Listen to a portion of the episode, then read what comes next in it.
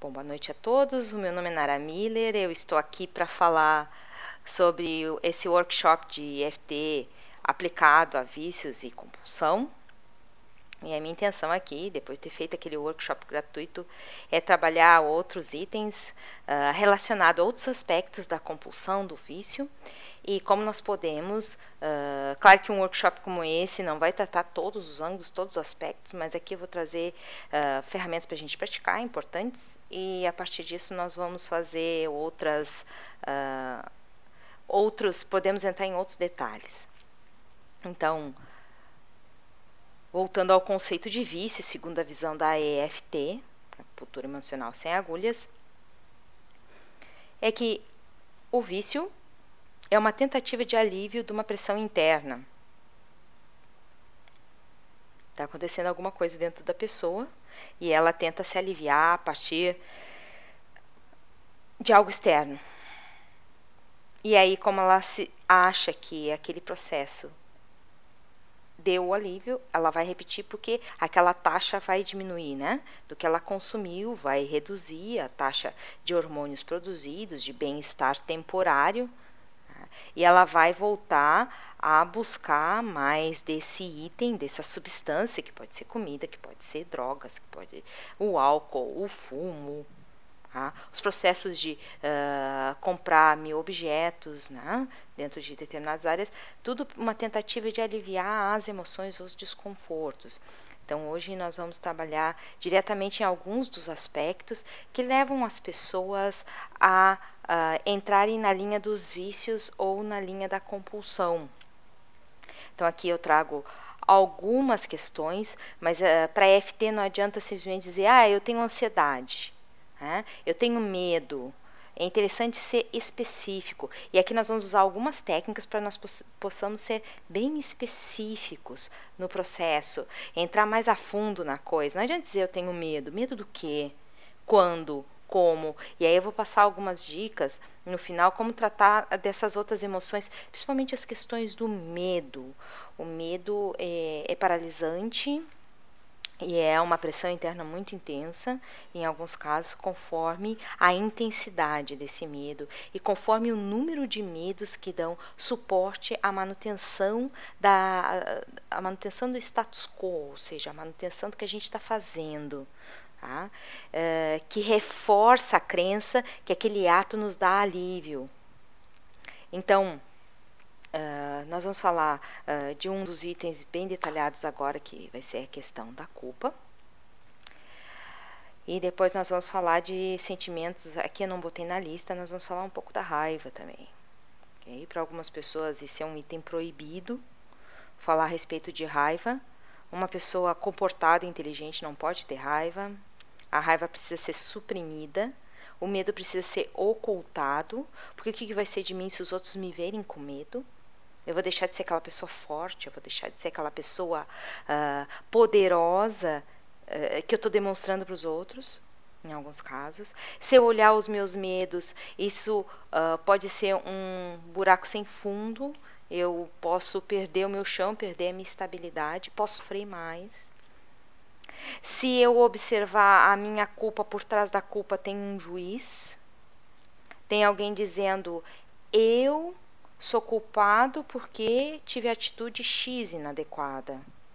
Ou alguém teve atitude Y e eu reagi de forma como não deveria reagir. É inaceitável a minha reação, é inaceitável a minha atitude. Então, nós vamos buscar algumas situações em que a gente uh, tem esse momento Tá? em que aparecem uh, alguns itens dessa lista. Então, nessa lista aqui, basicamente, eu coloquei a ansiedade, que é aquela sensação, o medo do futuro, né? a dúvida: será que eu vou conseguir? Será que eu vou superar? Será que eu vou chegar lá? Será que eu vou ter o resultado esperado? Será que vai dar tempo de eu fazer o que eu preciso fazer? Tá? O medo, o medo de ficar sem a coisa que está me dando suporte naquele momento. E então, a, quando eu sinto a culpa, eu posso gerar algum processo de autopunição ou não. Né? Então, por ter feito essa coisa de forma inadequada, que está fora dos padrões que eu tenho na minha mente, dentro das minhas crenças, eu posso então gerar um processo de autopunição, ou seja, impedir que eu vá para uma outra etapa a partir de que eu não me redimi do processo, eu não paguei por aquele processo. E tudo isso são processos na mente, né? Isso não são ah, sentimentos confortáveis, não são sensações confortáveis, são sensações desconfortáveis que imprimem a partir dessa lista é, que nós estamos vendo aqui um pouco mais em detalhes. Tem a questão da angústia. A angústia tem como princípio uma falta de ar, parece que a pessoa se sente sufocada. É? A, a, pulsação aumenta, o coração acelera, mas tudo isso indicando que é algo que está saindo de controle. É? E a pessoa não aguenta mais aquela saída de controle. Então precisa ser observados e trabalhados na EFT itens de base, ou seja, quando a pessoa sentiu essa sensação a primeira vez. E a partir daí começou a usar o vício ou compulsão, né? usar repetidamente a coisa para uh, gerar o desconforto, para é, atenuar, perdão, o desconforto, atenuar a pressão interna. Então é interessante ver essas questões mais a fundo e nós vamos ter oportunidade para fazer isso daqui a pouco. A questão da proteção. Eu uh, não quero que as pessoas me vejam, o mundo é agressivo. Eu posso querer me proteger também, eh, não só Hum, interessante. Sandra teve crise de ansiedade há uns quatro anos e falta de ar. É, é uma mistura de sintomas. É interessante trabalhar lá. E tu acha que foi depois disso que uh, apareceram, o, sentiu um crescimento nessa questão do vício e da compulsão. Tá? Até se. Uh, depois a gente pode trabalhar especificamente isso mais para o final. Ah, medo de ficar doente. Ó, e a questão do medo. Né? O medo de sofrer, o medo de perder o controle sobre a vida. Né? O medo de não ser amparada. Hum, aí aparecem as questões do medo bem direitinho, né? tá bem claro. Eu vou pedir, Sandra, que tu segure um pouco essa questão aí. Nós vamos ver algumas rodadas antes, e aí a gente pode trabalhar especificamente nesse teu item aí. Não te preocupa que não sais daqui hoje sem a gente poder ver essa questão. Bem? Então aí uh, a Sandra já tem bem identificada a questão dela e é interessante uh, a gente pensar quando a gente sentiu medo, né? E quando a gente não teve controle sobre esse medo ou processos repetitivos, quais foram os, uh, as situações que nos levaram a buscar apoio fora, já que a gente não se sentia suportado pela vida, pelas condições. Okay? Então aí é importante e é a partir daí que a gente consegue muitas liberações, porque já que eu me sinto suportado, passo com a EFT a me sentir suportado dentro de mim, eu já não preciso mais das, dos itens fora naturalmente. Nunca a gente vai uh, trabalhar com uma pessoa dizendo assim, ah, eu consegui, tu também consegue, isso aí não resolve nada. Tá? que cada um tem uma visão do mundo e é importante trabalhar o aspecto individual, apesar de um curso uh, trazer visões gru de grupo, mas são visões de grupo de aspectos que a maioria das pessoas tem, então isso ajuda muito. Okay? Então, aqui, a primeira técnica que nós vamos aplicar vai ser a seguinte: vai ser uh, você se imaginar lá usando o seu item de compulsão, o seu item de vício e, e aí, de repente, você está no meio da degustação da coisa, ah, uh, e chegam seus, as, as suas pessoas queridas, por exemplo, parentes, amigos, pessoas, ou chega o marido, ou chega a esposa, chega um filho, ah, chega uma pessoa da família, ou um grupo de pessoas da família, bom é o grupo, ah, que pega você no ato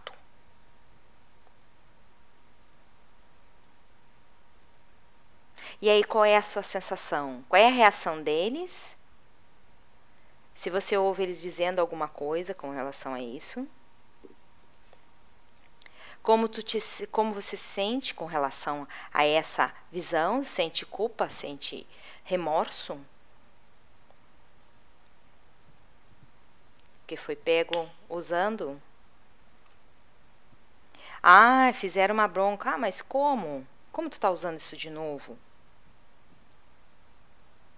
Como tu tá usando esse item que já tinha prometido que ia parar? Como assim?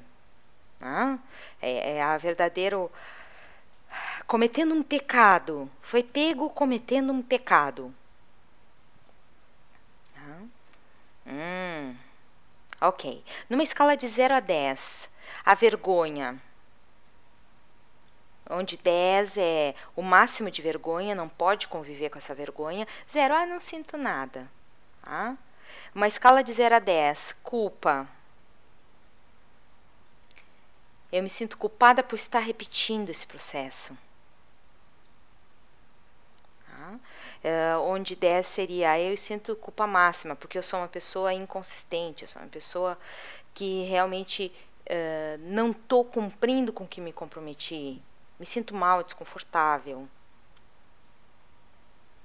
Depois, a, a questão. Uh, o que, que os outros vão pensar de mim? Uma escala de 0 a 10.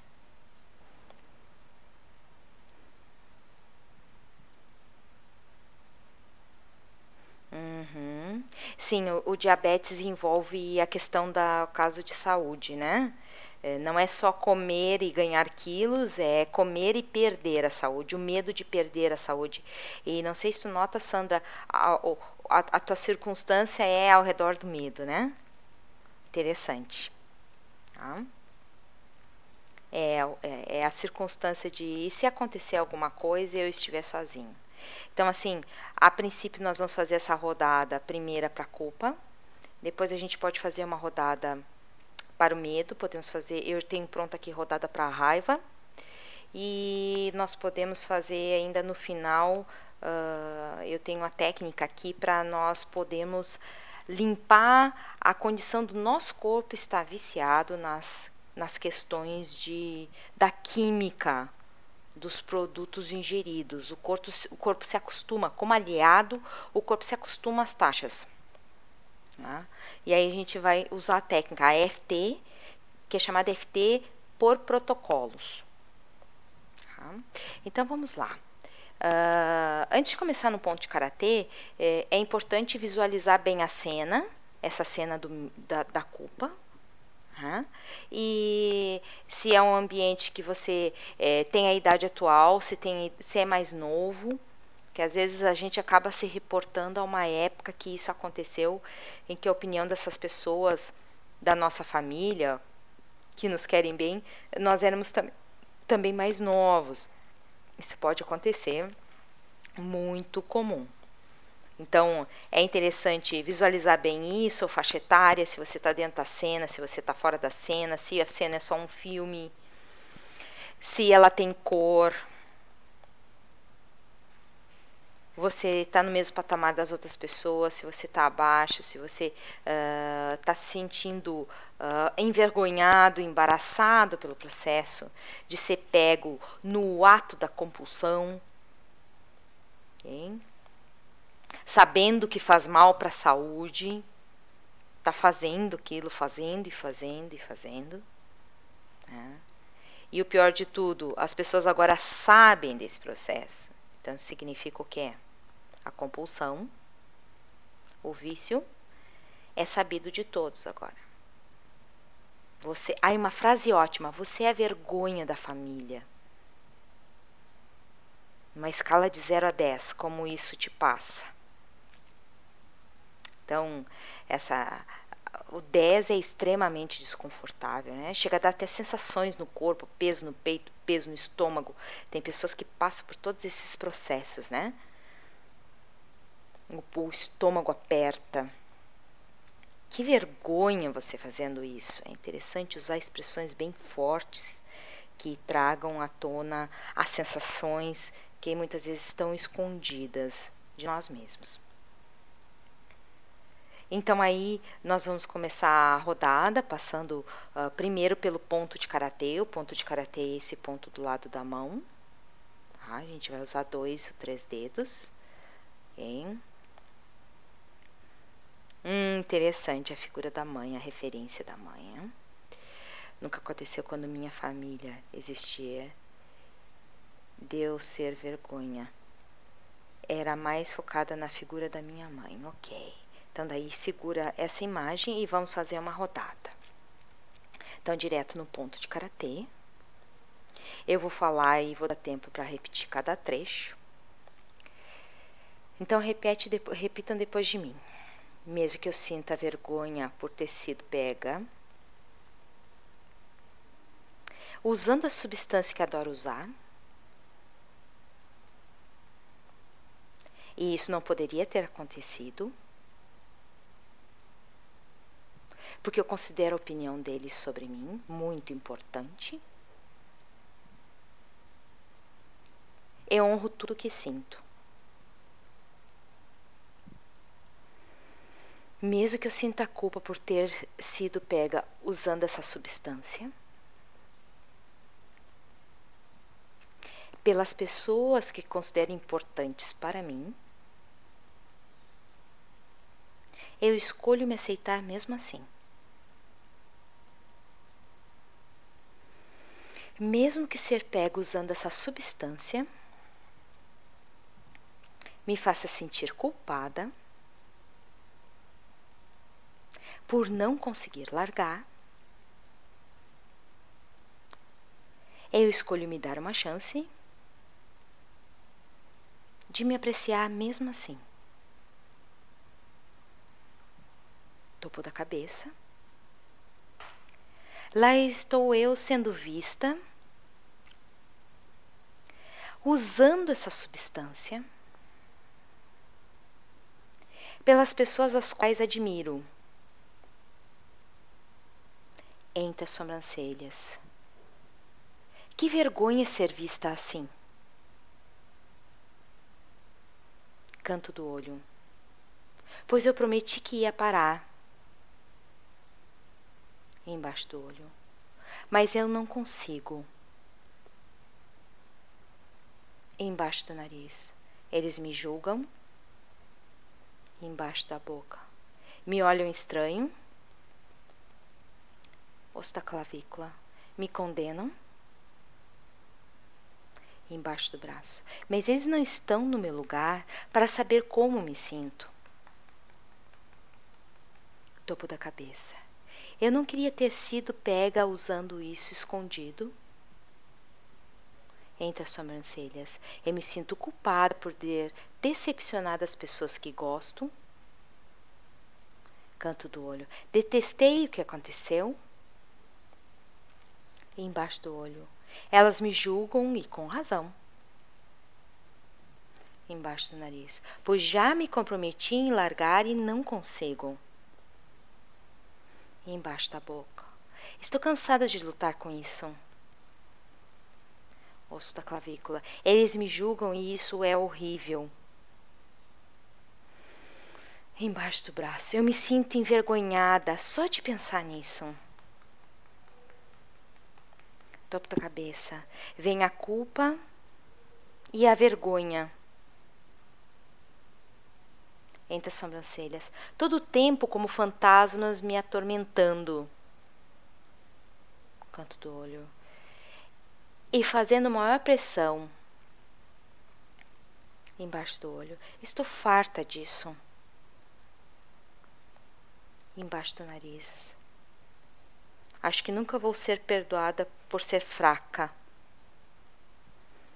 Embaixo da boca, por fracassar. Osso da clavícula. Esse fra fracasso me pressiona muito. Embaixo do braço. E estou farta disso. Topo da cabeça. Acho que nunca vou conseguir que eles me perdoem por isso entre as sobrancelhas. Eu nunca vou me perdoar também pela decepção que causei a eles. Canto do olho. Ser mal vista por eles para mim é o fim. Embaixo do olho. E nunca vou me perdoar por isso. Embaixo do nariz. Eu decepcionei essas pessoas outra vez Embaixo da boca. Para mim isso é inaceitável. Osso da clavícula. A vergonha que eu sinto agora é muito forte. Embaixo do braço. Eu me sinto embaraçada. É uma vergonha isso mesmo, uma imensa vergonha. E eu tenho que conviver com isso todos os dias. Respira fundo. Solta. É interessante agora voltar na cena. Na cena de ser pego usando o item de vício e reanalisar esse ambiente. É, está claro, ele está escuro. As pessoas apresentam a mesma aparência, que nem o caso da Sandra que falou da mãe. A aparência da mãe continua a mesma, de repreensão, na mesma intensidade. A cena está mais turva, a cena está mais longe, está mais perto. É interessante fazer essa reapreciação da cena. Tá? Podem ter aparecido outros sentimentos. Não importa, o interessante é que houve, houveram mudanças. E essas mudanças, quando a gente faz a reapreciação da cena, auxiliam na retomada uh, de direção, na continuidade do, das rodadas. Ok, é para Sandra agora a mãe já não fala mais, mas está de cara amarrada. Bom, isso, isso já é uma mudança, pelo menos não está dizendo nada. E essa cara amarrada dela, Sandra, para ti significa o quê?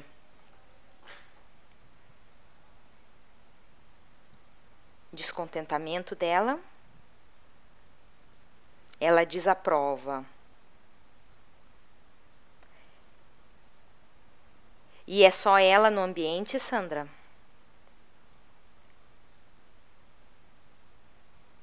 Ok, só ela no ambiente, então a opinião dela é extremamente importante para ti. Bom, às vezes o ambiente pode parecer pior, porque a gente está trabalhando justamente nesse processo de tirar as vendas, de destapar o que estava ocultado para a gente não pensar naquilo ali. Né? E a gente, às vezes, sem querer, vai tocando aquilo com. É o verdadeiro tocando com a barriga, né? Essa expressão vai empurrando com a barriga, também vai crescendo a barriga da gente como uma maneira de ter mais força, ter mais poder, de aquilo não ficar tão próximo da gente, né? Tanto a gente diz assim, eu botei uma pedra em cima disso e com certeza tá lá embaixo dessa pedra, a coisa tá evoluindo de uma maneira que a gente não está percebendo porque está tapada. Que nem a gente chegar e fechar a porta do armário. Que está lá dentro do armário está dentro. A gente está arrumado, desorganizado, por fora parece tudo bem. Né? Não me senti pega em flagrante. Ok. Não tem problema. Mas tem essa cena de desaprovação, né? Ela te desaprova porque ela também sabe dos teus riscos de saúde. É isso, Sandra? Ou sempre foi assim, ela sempre foi uma pessoa que uh, de te, te desaprovou em alguns momentos, mesmo antes da revelação da diabetes? Tu sentia esse quadro de desaprovação em algum momento? Ah, isso é interessante refletir. Ah, ok, ela já desencarnou faz 20 anos, né? Mas não tem problema, então tu vai ter a possibilidade de resolver isso, é ótimo, né? As pessoas vão, mas as, as condições desconfortáveis ficam quando a gente não trabalha. Isso é importante trabalhar. Tá? Não importa como a pessoa foi, que jeito ela foi, quantos anos ela foi, é como a gente está se sentindo ainda com esses processos. É, muitas vezes, pai e mãe passam a vida inteira sendo as nossas principais referências e a gente não quer decepcioná-los, né? Ok. Ela foi preocupada em que eu não engordasse, queria me ver bonita. Hum, tem essa vinculação aí. Ah, ela era tua companhia. Mas tu já tinha circunstância de sobrepeso, Sandra? Quando ela ainda estava viva? Teve algum momento que a coisa. Ok, teve algum momento que começou a engordar mais? Foi teve alguma circunstância que desencadeou, não só pelo fato. Ok. Ok. E claro, com, com a passagem dela, com certeza isso deve ter ampliado não só a compulsão. Uhum. Depois que ficou só, porque na, tu, na, pra ti a tua mãe era teu apoio, tua referência. Ok. Então aí tá, tá toda a chave do teu da tua solução aí. Ah. E é muito importante ver essas questões. Ok, é o medo de se sentir não amparada pelo universo, já que o principal apoio já foi, né? Ótimo. Então até nós podemos fazer uma rodada já para essa esse medo de se sentir sozinha. E se ficar sozinha, né? Se não tiver ninguém para amparar, se acontecer alguma emergência e não tiver ninguém. A expressão estou só, uma nota de 0 a 10. Estou só, e agora?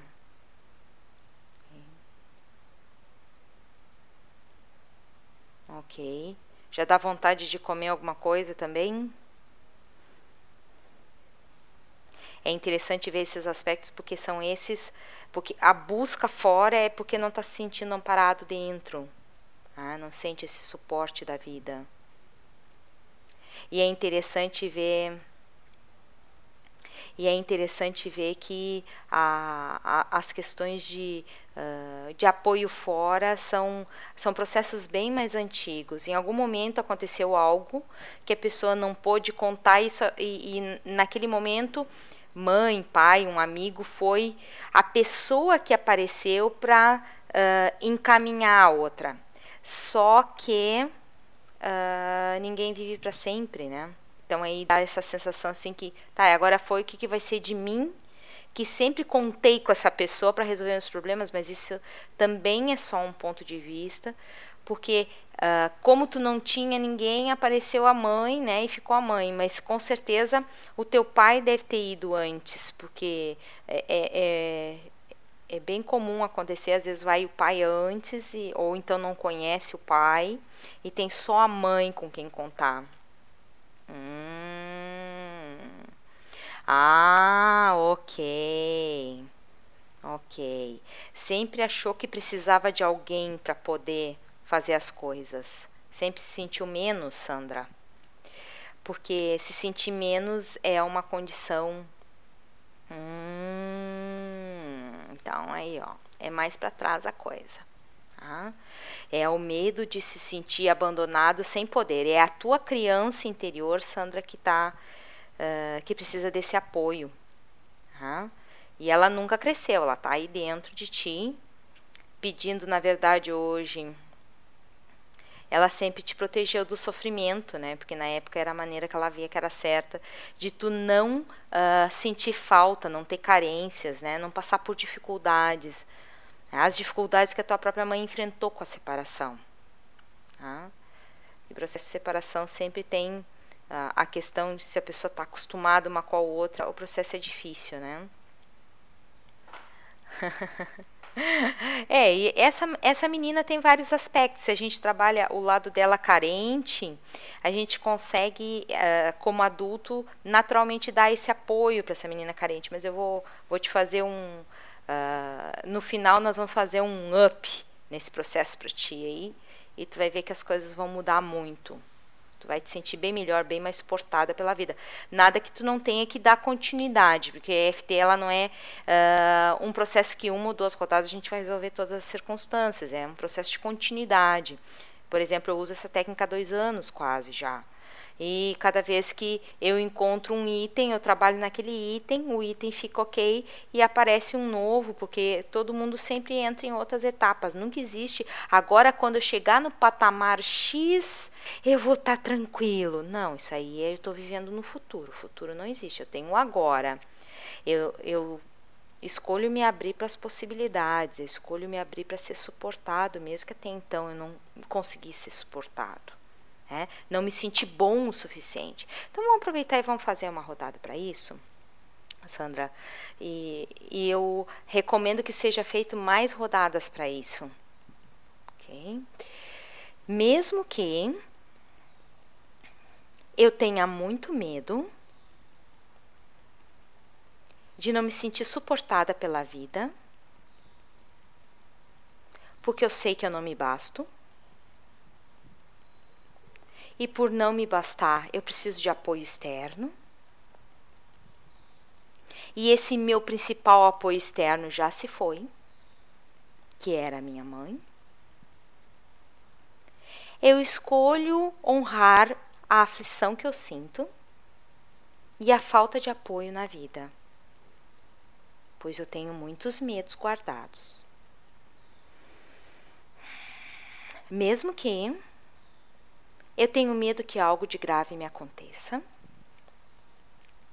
E eu não tenha ninguém com quem contar, eu escolho me dar uma chance de me amar mesmo assim.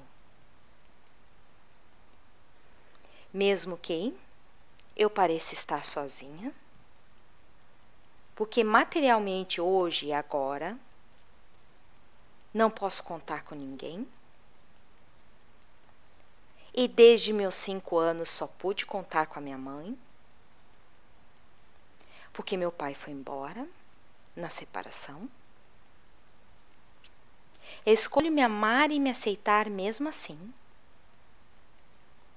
apesar de todos os medos que possuo dentro de mim. Topo da cabeça. Eu tenho medo de ficar sozinha de novo entre as sobrancelhas. Esse medo me acompanha desde os cinco anos de idade,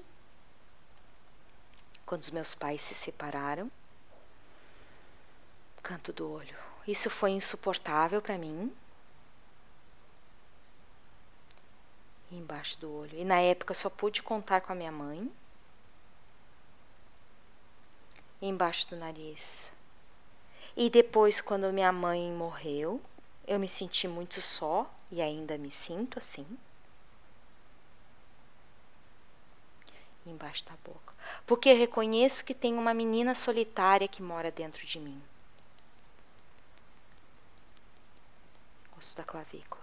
Eu sou essa menina solitária que viveu todo esse processo da separação. E só teve a mãe com quem contar. Embaixo do braço. Quando os meus pais se separaram, eu fiquei somente com a minha mãe para me ajudar na vida.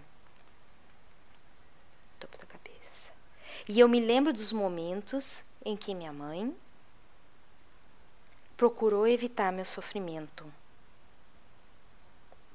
entre as sobrancelhas para me preservar. Ela fez tudo o que pôde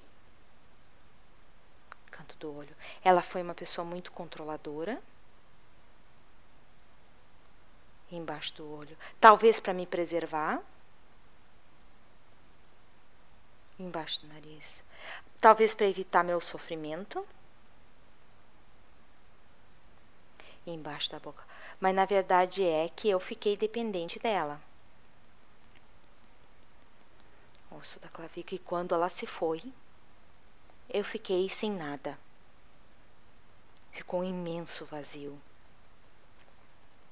embaixo do braço. Essa solidão que eu sinto hoje, topo da cabeça, essa tristeza e essa carência me acompanham há anos e se intensificaram com a morte da minha mãe. Canto do olho. Eu me sinto só, embaixo do olho, sem apoio na vida, embaixo do nariz. E muitas vezes eu sei que se eu ficar doente, não tenho mais com quem contar. Embaixo da boca. Como se eu ainda fosse aquela menina de cinco anos. A separação foi extremamente traumática para mim ficar longe do meu pai, topo da cabeça. Ter só minha mãe com quem contar.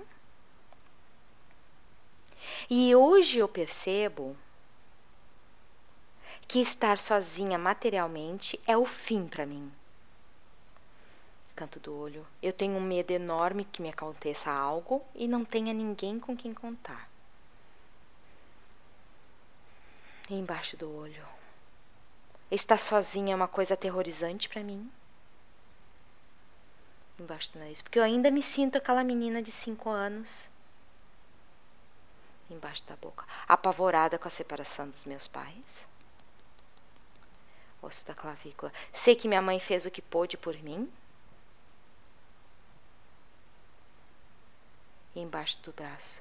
Mas eu não consigo suportar fazer tudo sozinha.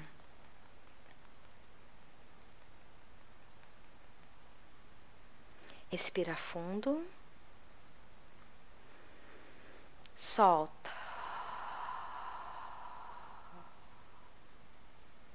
É interessante apreciar os sentimentos que vieram. Se foram de tristeza, são relacionados diretamente com uh, a tristeza de ter perdido algo. Tá? A tristeza da falta de apoio na vida. A tristeza de não se sentir sendo conduzida, ajudada pela vida. E isso, uh, a tristeza é bem comum aparecer porque essa tristeza foi reprimida por anos. Tá? Imagina, desde os 5 anos reprimindo a tristeza, é bem provável que venha choro, tá? que venha uh, sentimentos de extrema e profunda tristeza por anos. Okay? A diabetes ela tem o princípio pela metafísica da saúde que a pessoa se sente Hum, pode ser. Nós podemos dar uma apreciada a respeito nisso. Podemos, para o pai não ver que tu estava sofrendo? Pode ser. Tá? Essa tristeza pode ter sido sufocada por orgulho, e aí pode ter o outro aspecto né? da falta do pai. E aí pode vir raiva. Né? O orgulho é relacionado nesse. E é, não podia ser frágil, né? Tinha que ser forte para aguentar junto com a tua mãe, dividir a dor com a tua mãe. Tá? A tua mãe também sofreu no processo de separação, tentou ocultar, mas isso não é possível. Okay? Até a pessoa tenta disfarçar, mas está na pessoa. E os filhos eles estão percebendo tudo. Né? Não tem como ocultar. Tu pode até chorar num cantinho, mas as crianças percebem. Hum, ok, é, tava dividindo. Tinha que ser forte para ver se a mãe se erguia de novo. É, tem, tem tudo isso aí por trás. Então, essa, uh, essa sensação, eu tenho que ser forte, apesar de tudo. E claro, com cinco anos, que criança tem condições de amparar um adulto? Né? Na verdade, o processo é ao contrário. Teve que amadurecer muito cedo, perdeu a infância para amparar a mãe, talvez. Isso é um processo bem comum. Tá? E aí uh, o, o, processo de se suportar na mãe parece antagônico, né? Parece uh, não dentro do, da conformidade, porque a mãe vai lá e é feito para suportar o filho, para dar apoio, mas na, a, o filho vê a mãe sofrendo e tenta, exato, um apoiando o outro, né? Mas na verdade a criança não tem essa força, ela, ela precisa é ela que precisa de amparo, é ela que precisa de proteção, é ela que precisa, por ser pequena, não ter autossuficiência, não ter força, não tem condições de se manter, é ela que precisa de apoio. Então, para não ver a mãe sofrendo, tentou fazer isso, né? Tentou ser forte e aí acaba matando a infância, a vida fica amarga. Eu estava explicando antes que o princípio da diabetes, pela metafísica da saúde, é uma vida amarga. Né? E aí o corpo aumenta as taxas de açúcar com a tentativa de tornar a vida mais doce, de aliviar a amargura que a pessoa viveu por tanto tempo. Né? Tentar se anular, se ocultar. Vamos fazer mais uma rodada, Sandra, para esse aspecto aí que apareceu. Então vamos lá, direto no ponto de karatê. Mesmo que eu sinta muita raiva por ver minha mãe sofrendo. E por isso eu me obriguei a ser forte. Eu escolho honrar a minha raiva mesmo assim. Mesmo que eu acho que foi natural eu ocultar os meus medos e amadurecer cedo para apoiar a minha mãe na separação. E naquela época eu só tinha cinco anos. Eu escolho honrar tudo que sou e sinto. Mesmo que ter visto meus pais se separarem muito cedo e para não deixar ninguém ver a minha tristeza, eu a sufoquei. Eu escolho honrar toda a tristeza guardada em mim desde a separação dos meus pais, quando eu tinha cinco anos. Topo da cabeça. Eu tinha que ser forte quando meus pais se separaram, apesar de ter somente cinco anos. Entre as sobrancelhas. Os meus pais se separaram e minha mãe não tinha com quem contar. Canto do olho. E para não deixar minha mãe sofrendo sozinha, embaixo do olho, eu sufoquei toda a minha tristeza pela separação para poder ajudar minha mãe nesse processo. Embaixo do nariz. Eu tive que amadurecer cedo para não deixar minha mãe ver que eu estava sofrendo. Embaixo da boca. E eu tive razão em fazer isso. Osso da clavícula. Porque minha mãe só tinha a mim com quem contar. E embaixo do braço. Essa vida amarga que eu vivi desde os meus cinco anos foi totalmente sufocada por mim topo da cabeça. Eu senti muito medo, mas eu sufoquei. Entre as sobrancelhas, eu senti muita tristeza, mas eu abafei, porque minha mãe precisava de mim. Canto do olho. Era a única maneira que eu via de ajudar a minha mãe com toda a tristeza que ela estava passando. Embaixo do olho. Eu tinha que ser forte, apesar de ter somente cinco anos. Embaixo do nariz. Sufoquei a minha infância para não deixar que ela me visse sofrendo, já que ela também sofria. Embaixo da boca. Minha mãe sofreu muito com a separação. Às vezes eu tenho uma raiva guardada do meu pai por causa disso. Osso da clavícula. Mas nunca deixei minha mãe ver meu sofrimento embaixo do braço. Amarguei e abafei toda a minha amargura dentro de mim, porque não era justo para minha mãe me ver sofrendo, já que ela sofria tanto. E fiz isso durante toda a minha vida. Respira fundo. Solta.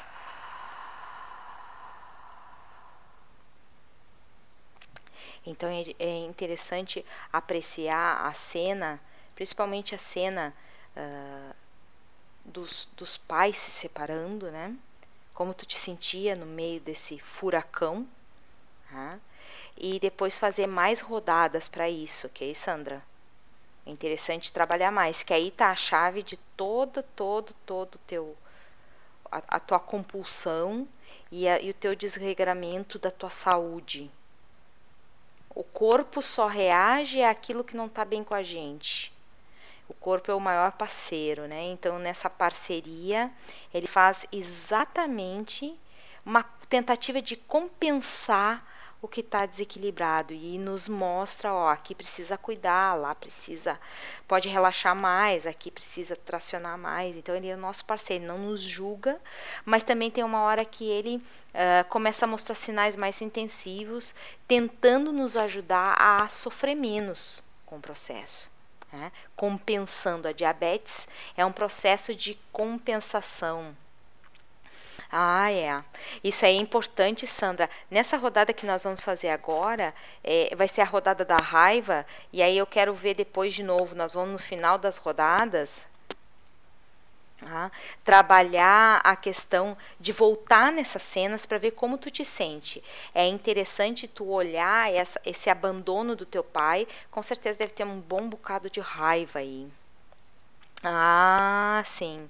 É importante tu já ter essa noção, Sandra, de que depois que ele se foi, a comida foi uma tentativa de substituir essa carência. Então, tu acredita que a partir dos teus cinco anos é que tu começou a, a engordar mais. Ah, apesar de, quando pequena já, já era mais fortezinha, foi aí que a coisa desencadeou. Ok. É, a comida é só um alívio de uma pressão, né? Engordou de 10 anos para cá. É, é a sensação de eu tô ficando mais velha e, e tô cada vez mais sozinha. Né? Mas eu te digo, Sandra, é tudo ligado a essa, essas sensações para trás. Então, tenho medo de ficar sozinha, que era a questão lá na infância, no, na separação dos teus pais. Depois tem a questão da raiva do pai. Existe aspecto da raiva do pai, porque o pai abandonou. Isso é uma injustiça que aconteceu. Né? Uhum. E claro, uh, sim, tu, a, a, pessoa fica nesse processo e acaba se fechando. São outros aspectos, né? Sim, não quer ser desejada por mais ninguém, porque se o homem da nossa infância, que é o pai, nos trata mal, como é que a gente vai se abrir para outro relacionamento, né? Então aí é interessante uh, trabalhar bem esses aspectos. ok? Isso a gente chama na EFT, a Margaret Lynch principalmente chama na EFT de voto, já que a, a pessoa que era mais próxima de mim pela consanguinidade me trata mal, né? não me dá o apoio que eu preciso, que dirá uma outra pessoa. O mundo passa a ser perigoso, porque dentro da própria família já existia o perigo instalado. Tá? Se meu pai, que era meu, minha consanguinidade, ah, sim. E se o meu pai era consanguinidade e não fez nada para isso, é interessante uh, lembrar que esse processo vai, a gente faz um voto daí. O voto é justamente isso, a gente determina. Então, se uma pessoa que era da família não nos trata bem, eu nunca mais quero me abrir para outra pessoa. Eu nunca mais quero me aproximar de outra pessoa, já que quem era minha base, minha referência, não pôde, não pôde de alguma maneira uh, me dar, me traiu, fez um processo de traição. Como eu posso me abrir para outros processos, né? Ok. Então, é interessante, Sandra, uh, até uh, trabalhar mais isso, mais rodadas e qualquer coisa, depois tu me contacta sem problemas, ok? Então, é interessante olhar esses aspectos, olhar mais a fundo, não esquecer nenhum. Eu uso muito bloco de notas, eu anoto todas as minhas sensações. Ah, sim. É interessante, né? A coisa vai indo mais para trás. Então é importante ver essas questões e depois dessas questões listadas, trabalhar uma a uma até as imagens sumirem, até as sensações mudarem para outras mais confortáveis. Okay? A gente trabalha sempre com a escala de, de 0 a 10 como uma maneira de medir uh, quantas coisas estão se aliviando. Okay? Sempre usa a escala de 0 a 10. E qualquer coisa depois tu pode me perguntar, viu, Sandra, sobre essas questões. A gente pode uh, conversar mais claramente. Então aí vamos trabalhar a segunda técnica. Isso não significa que não existam mais coisas para trabalhar, mas já, já foi interessante para Sandra ver que abre a caixa de Pandora, né? Abre lá Imagina com tudo isso guardado dentro da gente, como a gente não vai buscar algum apoio fora, algum abrigo fora, algum, uh, alguma bengala fora para aliviar esse desconforto que está morando na, com a gente há anos e anos. Né? Então, a segunda, a, a segunda técnica que nós vamos aplicar é ligada diretamente à questão da compulsão e nós sermos privados dessa compulsão desse vício. Tá? Então, eu quero que vocês fechem os olhos por um momento. E visualize aquele dia mais difícil, em que a compulsão está extrema, ou um dia que passaram por muitas dificuldades. O caso da Sandra pode ser aquele dia que, que sentiu mais medo ah, de não ser apoiada pela vida, de não ter com quem contar nas dificuldades. E aí está usando o item, uh, a substância, para aliviar essa tensão. E aí, de repente, alguém chega e te tira o item. E diz: Tu não vai usar. Como assim tu vai usar isso? Agora tu vai ficar sem. Ah? Qual a reação? Deu raiva? E é sobre isso que nós vamos fazer rodada para raiva.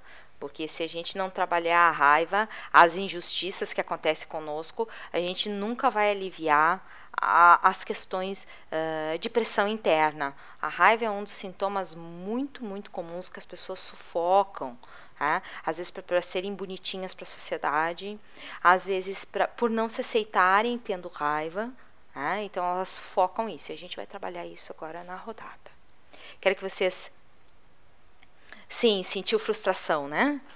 Como, como me tiram isso? E na rodada eu vou colocar alguns itens, é, e a gente pode completar, até aparece na rodada, em seguida vocês já vão ver que aparece como parte da rodada, é um dos itens mais comuns, se sentir frustrado. Né? E agora, o que vai ser de mim sem? Como assim fiquei sem? Tá? Então, uh, é importante olhar essa cena, né? medindo uma escala de 0 a 10 como se sente, e, e guardar essa nota para a gente poder voltar no final da rodada. Então vamos lá, direto nos pontos, topo da cabeça. Bom, antes de fazer a rodada, eu quero falar uma coisa que quando a gente tem raiva, quando a gente está indignado, é importante que a gente expresse intensamente essa indignação. Porque a EFT, quanto maior a uh, a sensação desconfortável, maior é a expressão, mais intensa é a expressão. Isso aí fica mais fácil para a gente poder também gerenciar o processo e desbloquear com maior facilidade. Se eu disser assim, eu me sinto culpada, me sinto culpada são sintomas, são sensações diferentes, e a expressão corporal também é diferente, indicando que a coisa é mais intensa né? O bloqueio é maior, mas quando eu me expresso com maior intensidade, eu vou conseguir fazer com que isso ceda de forma mais objetiva, que alivie de forma mais objetiva. A gente vai no olho do furacão quando faz, trabalha com intensidade rodadas de EFT. Então, assim, uh, já que vocês estão aí participando, é interessante usar cada expressão, mesmo que não seja uma coisa que vocês acreditem, aproveite para extravasar outros momentos em que vocês gostariam de dizer essas coisas, ok? Então vamos lá, direto no topo da cabeça. Que porcaria mesmo! Entre as sobrancelhas. Eu me sinto quebrada sem isso. Canto do olho. Não me tire minha substância. Embaixo do olho. Eu vou te matar se tu fizer isso embaixo do nariz. Eu preciso disso. Embaixo da boca é minha. Osso da clavícula, eu quero isso. Embaixo do braço, estou com tanta raiva. Topo da cabeça, estou tão ansioso. Entre as sobrancelhas, tão estressado canto do olho. Eu poderia matar alguém agora por causa disso. Embaixo do olho. Que porcaria! Que droga! Embaixo do nariz. Isso realmente machuca, fere. Embaixo da boca. Eu não gosto desse sentimento. Osso da clavícula. Me sinto com raiva. Embaixo do braço estressado, topo da cabeça. Me sinto sozinho. Entre as sobrancelhas, triste. Canto do olho. E eu não gosto de me sentir assim. Não gosto de sentir isso. Que imensa porcaria mesmo. Embaixo nariz. E é por isso que eu preciso usar essa coisa. Osso da clavícula. E é por isso que eu não consigo largar. Osso da clavícula. Eu não quero sentir isso. Nunca mais. Embaixo. Eu não quero sentir minha verdadeira frustração. Topo da cabeça. Minha verdadeira raiva. Minha imensa tristeza.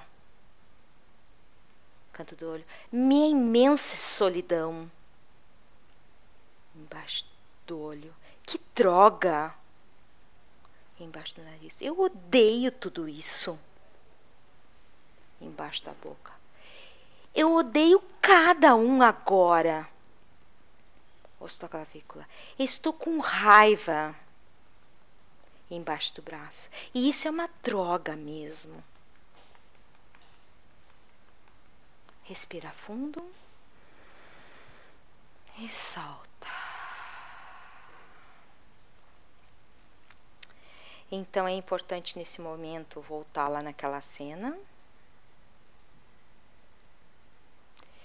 e apreciar novamente o que aconteceu, ver se a cena teve alguma mudança, se teve alguma circunstância que ficou diferente, principalmente esta cena de que te tiraram a tua bengala, te tiraram o teu apoio.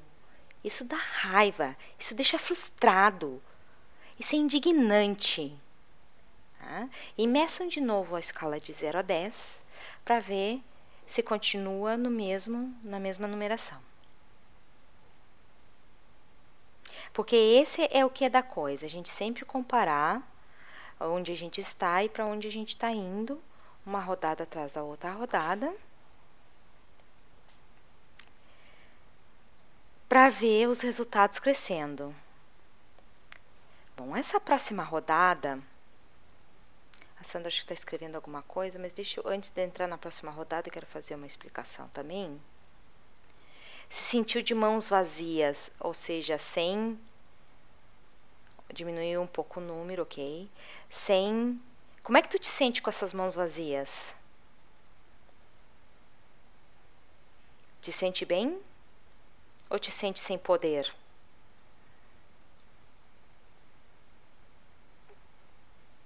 é interessante apreciar isso bem direitinho, sem poder, sem capacidade de resolver as coisas, sem poder ter alívio, sem poder ter conforto, sem poder ter apoio na vida. Então, são perguntas que precisam ser respondidas para se continuar fazendo rodadas porque falar simplesmente sem poder é muito genérico, é importante especificar. Sem conforto sem apoio, é. Então, antes de entrar na próxima rodada, nós podemos fazer uma para essa condição que apareceu para Sandra. Vamos fazer mais uma rodada então. Mesmo que ponto de karatê, ok? Vamos lá para o ponto de karatê. Mesmo que eu me sinta sem conforto e sem apoio na vida, quando eu fico sem minha substância, eu escolho honrar a minha carência mesmo assim. Mesmo que ficar sem conforto e sem apoio para mim seja inaceitável, porque todo mundo precisa de apoio na vida. Eu escolho honrar tudo que penso e sinto.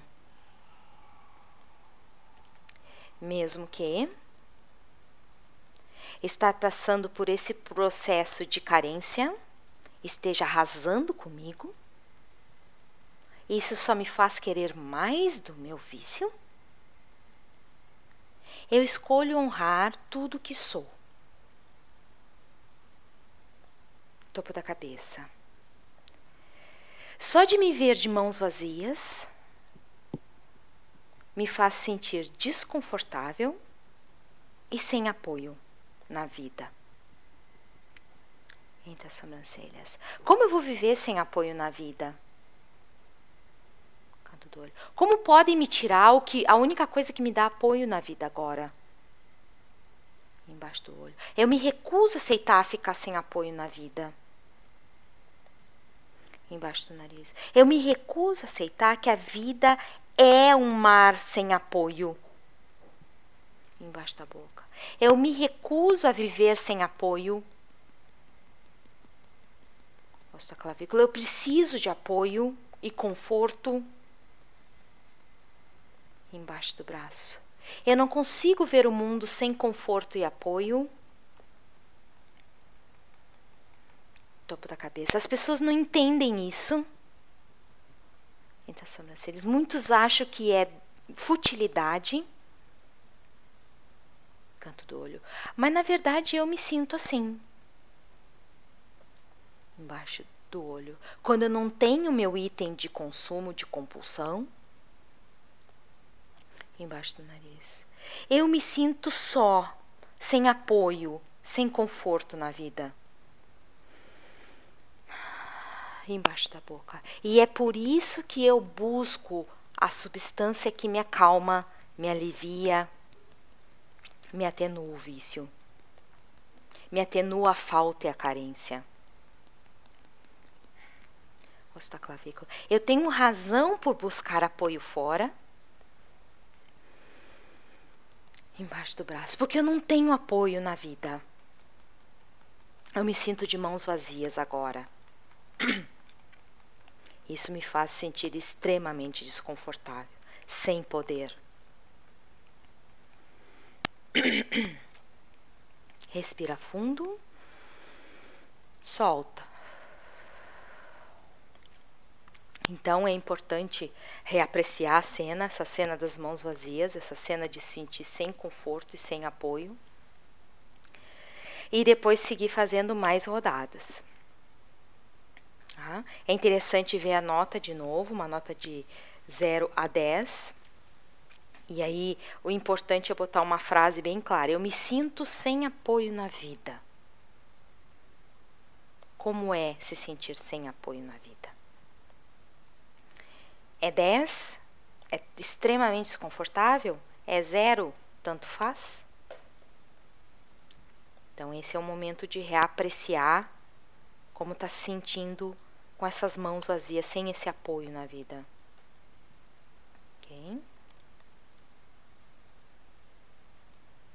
Então, uh, é importante pensar numa próxima etapa Tá? Continuar fazendo rodadas para isso. Eu sempre sugiro que as pessoas tenham o seu bloquinho de notas, que vão anotando. Uh, ok? Uh, pode ser vários motivos, viu, Sandra? Eu já explico isso que está falando.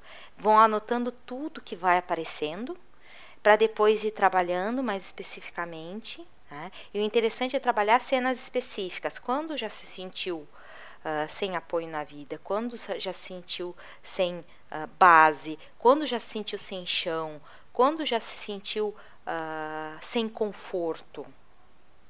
Okay?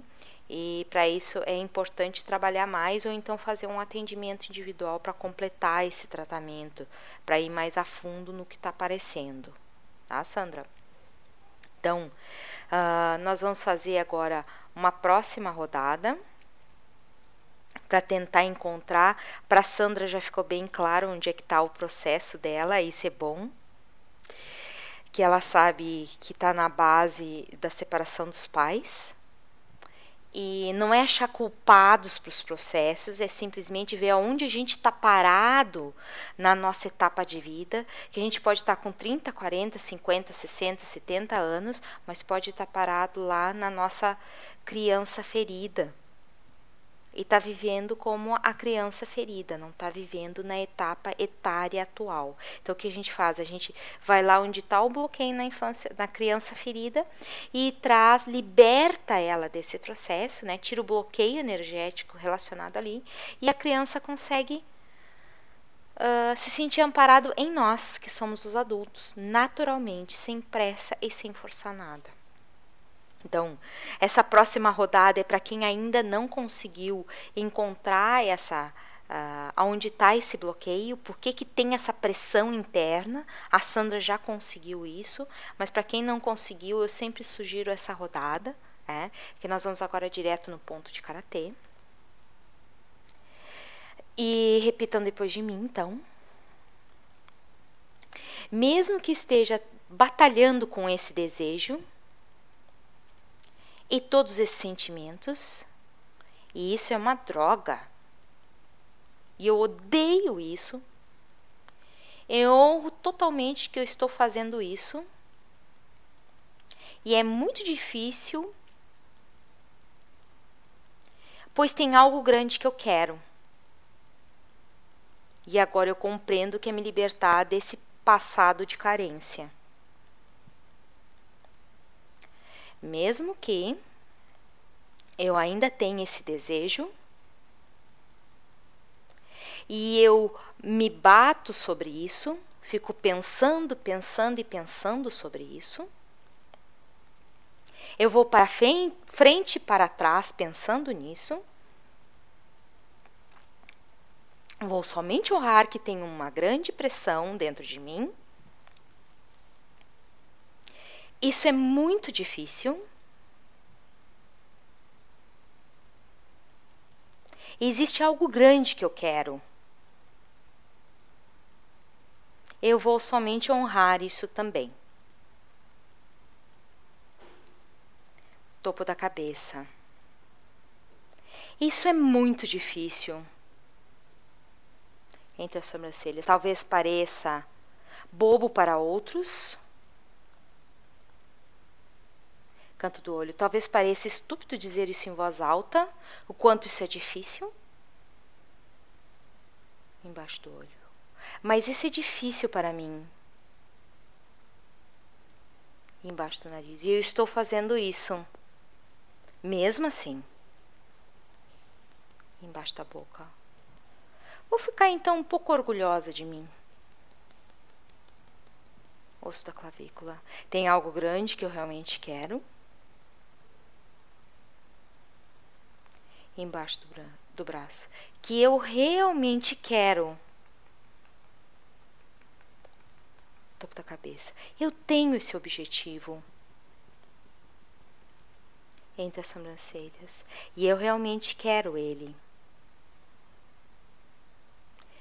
canto do olho. Eu estou honrando que eu estou fazendo alguns passos já em direção a esse objetivo. Embaixo do olho. Estou fazendo EFT e isso já é um passo. Embaixo do nariz. Já desisti muitas vezes e de novo estou tentando. Embaixo da boca. Eu já falhei muitas vezes em me livrar desse vício Estou tentando de novo. Osso da clavícula. Eu honro isso. Embaixo do braço, eu estou totalmente aberta para honrar essa pressão dentro de mim. Topo da cabeça, pois estou decidido a ouvir o que isso se parece hoje. Entre as sobrancelhas. E colocar atenção e nutrição nisso meu foco, meu objetivo. Canto do olho. Aliviando isso, que eu possa viver mais livre desse desejo. E embaixo do olho, livre desse desejo. E embaixo do nariz. Fico livre para escolher. E embaixo da boca. Os objetivos que quero atingir da clavícula. E eu honro a mim mesmo, mesmo assim, totalmente. Embaixo do, do braço. Estou aberto para sentir nesse momento, presente no meu corpo, no aqui e no agora. Topo da cabeça. Totalmente forte. Entre a sobrancelha, totalmente determinado canto do olho. Esse é quem sou e o que quero. Embaixo do olho. E esse objetivo que quero. Embaixo do nariz. Eu vou atrás dele totalmente. embaixo da boca. Porque se já dei os primeiros passos, osso da clavícula, significa que eu posso me dar mais embaixo do braço. Significa que eu posso me dar mais carinho e atenção, promovendo o meu próprio bem-estar. Me apoiando e me suportando mesmo assim, apesar de às vezes não me sentir nutrida pelo mundo. Respira fundo. Solta. Então é importante uh, reapreciar aquela cena, no caso da Sandra, no caso da cena, a cena das mãos vazias. Né? Eu me sinto sem apoio, eu me sinto uh, sem conforto. E a tua cena, Sandra, em relação ao que tu já me disseste a respeito de ficar sem base na família, essa cena pode ser que tenha relação à ausência de imagem, pode ser relação a essa ausência de apoio. Então é importante tu te perguntar: eu, de novo, eu me sinto sem apoio na vida. E a escala de 0 a 10, qual é essa nota? Eu me sinto sem conforto na vida. A escala de 0 a 10, qual é essa nota? Porque daí sim vai ser possível apreciar direitinho o que está acontecendo, ok? Direitinho onde tu tá nessa escala, se realmente é esse o rumo, porque a FT não tem assim, não é a pessoa que uh, conduz a rodada, é o que vai aparecendo, a gente simplesmente vai indo pelos caminhos que vão aparecendo. Então, por isso que eu tô jogando essa, esses questionamentos Ótimo! Alívio é uma sensação importante, tá? Porque a gente foi direto no que tu estava sentindo e tu parece estar tá bem aberta para resolver isso, já está cansada desse problema, né? Normalmente o que acontece com a maioria das pessoas, quando elas já estão cansadas de enfrentar uma problemática X, seja ela qual for, indiferente do que os outros já falaram, já disseram, do que se conhece conceitualmente, o que está lá na mente gravado, é o que importa é como a pessoa está se sentindo, se ela tomou um fartão é o melhor momento para mudança.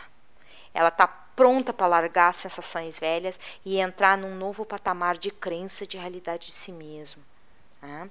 se abrindo para uh, ah, se perceber suportada pela vida.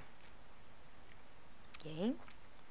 Então, assim, para terminar esse, essa etapa que a gente está fazendo aqui, uh, é interessante a gente fazer mais uma rodada Hum, interessante. Ok, pensamento de contar consigo mesma. E isso te dá desconforto ou te dá esse alívio? Eu posso contar comigo? É interessante se perguntar para a gente não chegar em nenhuma conclusão precipitada, tá? E pode que tenha mais coisas para explorar. Ah, me dá coragem. Ótimo! Então estamos no caminho, caminho do, do se sentir melhor. E tudo é jornada. Não vamos fazer para me livrar da diabetes, a diabetes é só um objetivo, a compulsão é só um estímulo para a gente trabalhar no alívio dos desconfortos. Então, toda vez que eu monto um curso, eu penso como uh, as pessoas podem se sentir interessadas em trabalhar nas suas, nos seus desconfortos, em algo que seja urgente para elas. E a partir dali se descortina todos os processos. É bem interessante. Tá? Então, é só o, o, o vício e a compulsão é só um motivo para a gente trabalhar nos desconfortos guardados. Assim como para algumas pessoas é prosperidade, como para algumas pessoas é os relacionamentos. Tá? Isso, aí conforme a gente vai trabalhando os aspectos. Por exemplo, quando a gente fala no medo, ele tem um monte de facetas. Tem, o, o, tem pessoas que quando trabalham o seu medo de dirigir, ou o seu medo de ficar sozinho, ela trabalha todos os outros aspectos do medo. É como se fosse uma mesa cheia de pernas e acaba se trabalhando todos os aspectos. Tudo junto, na, na, na, questão inconsciente. No consciente é o medo de ficar abandonado, medo de se sentir sem chão, sem, sem apoio, sem força. E depois se trabalha o que? Se trabalha tudo em conjunto. Trabalhou um aspecto, trabalhou o todo. É sempre assim que funciona essa técnica, isso que é maravilhoso. Então, se trabalhar 10% de todos os itens, tu trabalhou todo, fez todo o trabalho. Ah, esse é o grande que da FT. Gosto muito da técnica por causa disso. Então, vamos, vamos dar prosseguimento. Né? Ah, vamos, nós podemos no final eu posso fazer mais umas rodadas de polimento do que a gente vai trabalhar aqui, né? mas o meu próximo passo é falar no protocolo de FT para tirar os vícios do corpo, porque o corpo, por ser fiel a nós, ele se acostuma às taxas ingeridas. E claro, ele começa a pedir é? Por mais que a gente, ah, agora eu estou me sentindo bem, mas por que, que eu ainda estou? Por que, que porque meu corpo ainda está acostumado àquele processo? Então a gente dá permissão ao corpo com essa técnica para que ele se liberte desses processos. Então é um protocolo. Eu não sei se protocolo de cor. Eu uso, quando eu tenho que usar, eu uso ele em folha impressa para mim.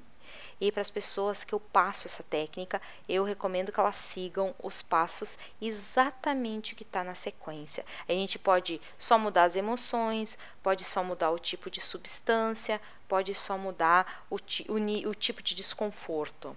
É? Então, onde vocês vão encontrar, uh, no caso, a substância, vocês podem, a pessoa pode também estar tá viciada na química daquela emoção, corpo viciado na química da emoção.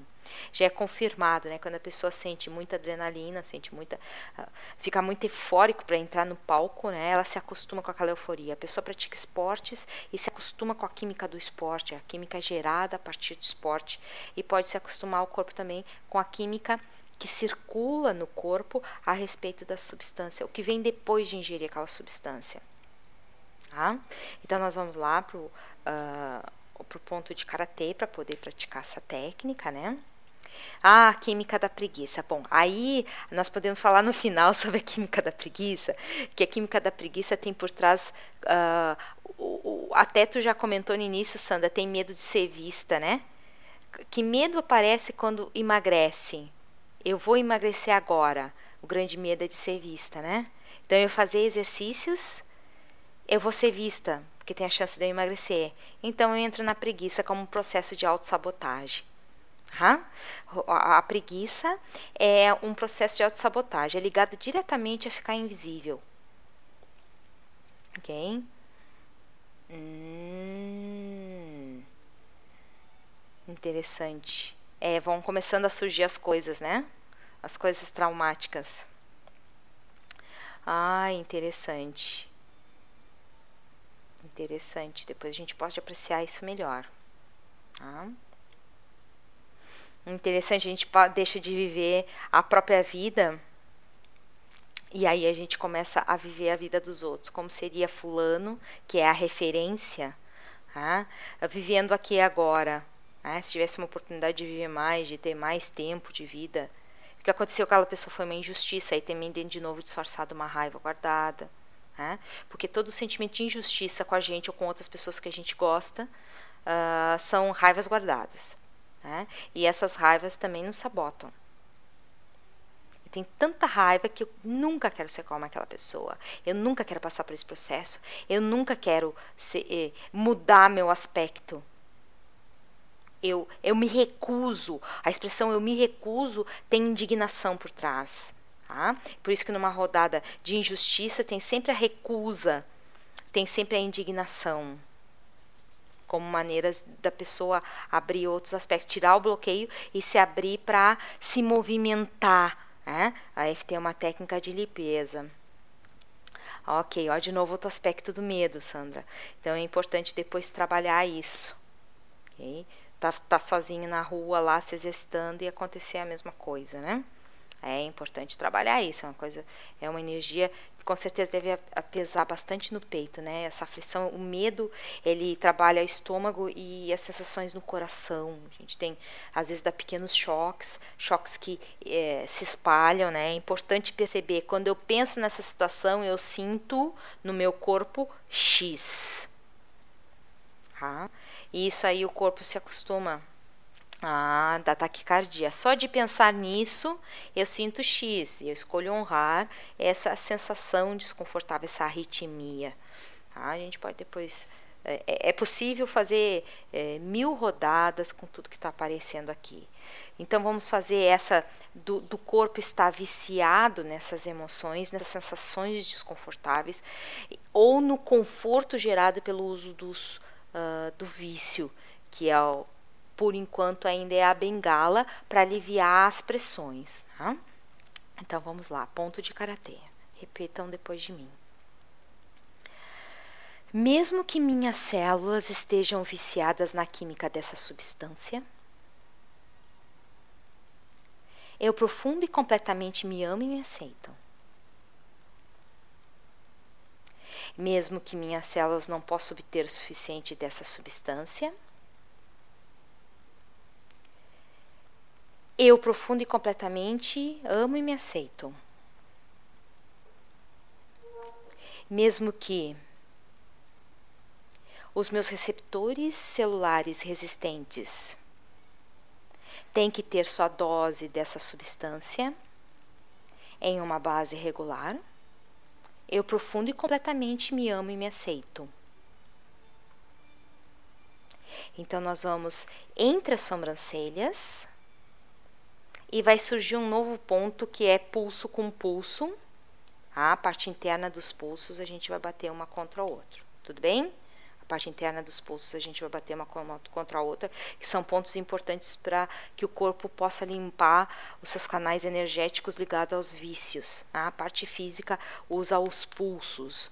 Tá? como ponto também da EFT. Então, direto nas sobrancelhas. O meu corpo não consegue obter o, o suficiente dessa substância química. Canto do olho. Cada célula do meu corpo está viciada a essa substância embaixo do olho. Meu corpo sente-se desconfortável se eu não uso essa substância. Embaixo do nariz. Eu sempre encontro alguma razão para usar essa substância. Embaixo da boca. Cada receptor de células em meu corpo anseia por essa substância. Osso da clavícula. Eu não me sinto normal se eu não estou usando essa substância. embaixo do braço. Eu não tenho controle quando se trata de parar com essa substância. Topo da cabeça. Meus receptores celulares precisam de sua correção regular dessa substância. Entre as sobrancelhas, eu estou segurando esse vício dessa substância em todos os músculos do meu corpo. Canto do olho. Eu estou segurando esse vício dessa substância em todos os ligamentos do meu corpo. Embaixo do olho. Eu estou segurando esse vício dessa substância em todos os tendões do meu corpo. Embaixo do nariz. Eu estou segurando esse vício dessa substância em todas as articulações do meu corpo. Embaixo da boca, estou segurando esse vício dessa substância em todos os ossos do meu corpo. Osso da clavícula, estou segurando esse vício dessa substância em toda a cartilagem do meu corpo. Embaixo do braço, estou segurando esse vício dessa substância em todos os tecidos do meu corpo. Topo da cabeça. Estou segurando esse vício dessa substância em todos os nervos do meu corpo. Entre as sobrancelhas. Eu estou segurando esse vício dessa substância em todas as entranhas do meu corpo. Canto do olho. Estou segurando esse vício dessa substância em todas as membranas do meu corpo e embaixo do olho. Eu estou segurando esse vício dessa substância em cada célula da minha pele. Embaixo do nariz. Estou segurando esse vício dessa substância em cada célula da minha coluna. Embaixo da boca. Eu estou segurando esse vício dessa substância em todos os fluidos do corpo osso da clavícula. Estou segurando esse vício dessa substância em todos os fluidos do meu corpo. Embaixo do braço. Eu estou segurando esse vício dessa substância em todas as fibras do meu corpo.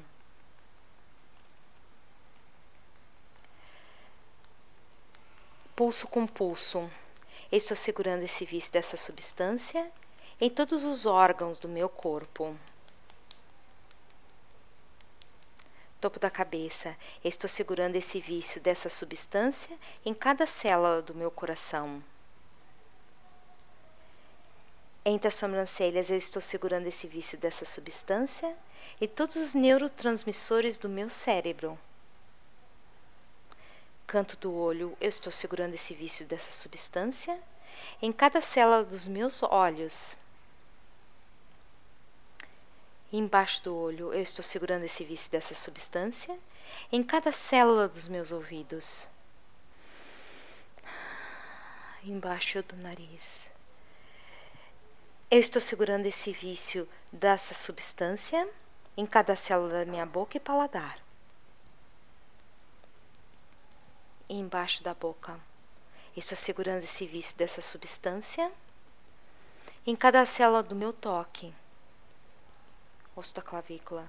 Estou segurando esse vício dessa substância em cada célula do meu nariz e olfato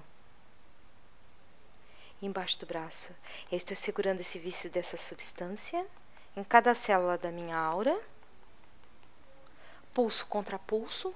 Eu estou segurando esse vício dessa substância em cada célula do meu corpo de energia. Voltamos ao ponto de karatê. Eu dou a minha permissão corpo para liberar esse vício dessa substância de cada célula. Meus receptores celulares pode escolher para relaxar e deixar ir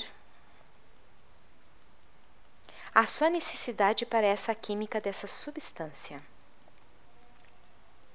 Dou a minha permissão corpo para liberar esse vício dessa substância de cada membrana celular e local de receptor de células.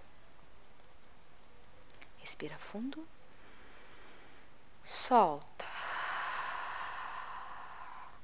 Bom, essa é uma rodada longa, isso é chamado protocolo, ou seja, uma sequência de pontos, uma sequência de locais que a gente passeia pelo corpo e bota foco nesses locais para permitir que o corpo se libere daquela emoção, se libere daquele vício, okay? que já está entranhado na química corporal que já faz parte do metabolismo, que o corpo no início se sentia mal com, mas depois não sabe viver sem.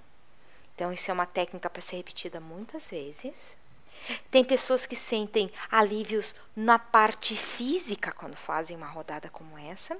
Tem outras pessoas que sentem alívio uh, nas sensações emocionais. Okay?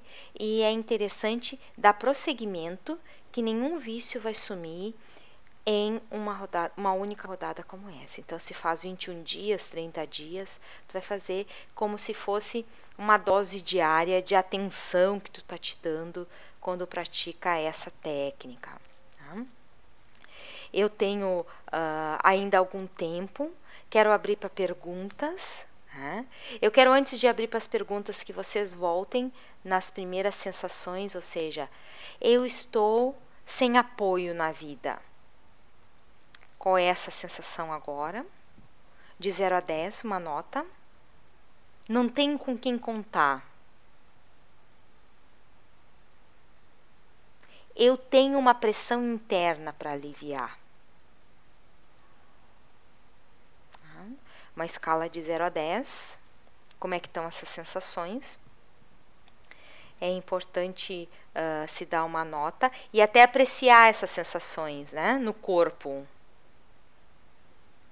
Só me, de me lembrar dessa cena, eu me sinto. Ótimo. Então já deu um bom alívio, né, Sandra? Uma nota estava alta, agora baixou para um 3. Muito bom. O importante é tu estar tá te sentindo melhor, mais aliviada, mais confortável. Ok, o Francisco que tem dúvidas sobre avaliar sensações é o seguinte: eu recomendo que avalie as cenas, então. Escolhe uma cena para começar a rodada que tem relação direta com o item. Aqui, durante os exercícios, eu dei uma série de sugestões de que cenas apreciar. E aí a gente volta na mesma cena do de, de antes de começar a rodada quando come... antes de começar a rodada, aprecie a cena. Se ela é colorida, se ela é preto e branco, se tu é pequeno, se, tu... se as pessoas são maiores que tu, se elas estão te dizendo alguma coisa, qual é a aparência dessas pessoas, como tu te sente com essa cena no início, antes da rodada. Aí faz a rodada e volta a cena sugestionada. Por exemplo, eu dei uma, uma das sugestões foi alguém te tirando o item de compulsão, o item de consumo, né? E como tu te sente com relação a isso.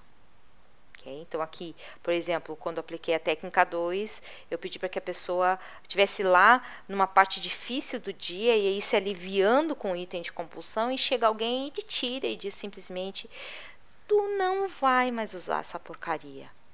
Agora tu tá sem. E fica contente com isso. Tá? A intenção aqui é apreciar antes e depois da rodada a cena.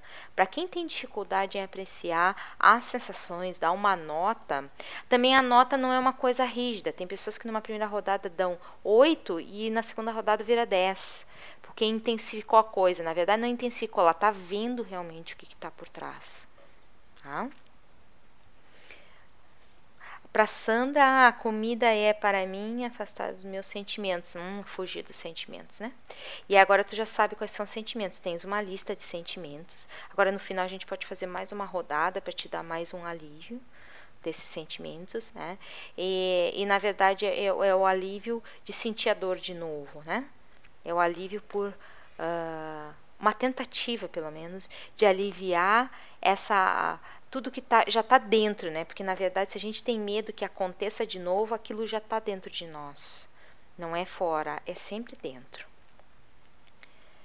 Oh, claro, né? Quando a gente vai em direção à coisa, a gente para de fugir, porque fugir é dar força para a coisa, né?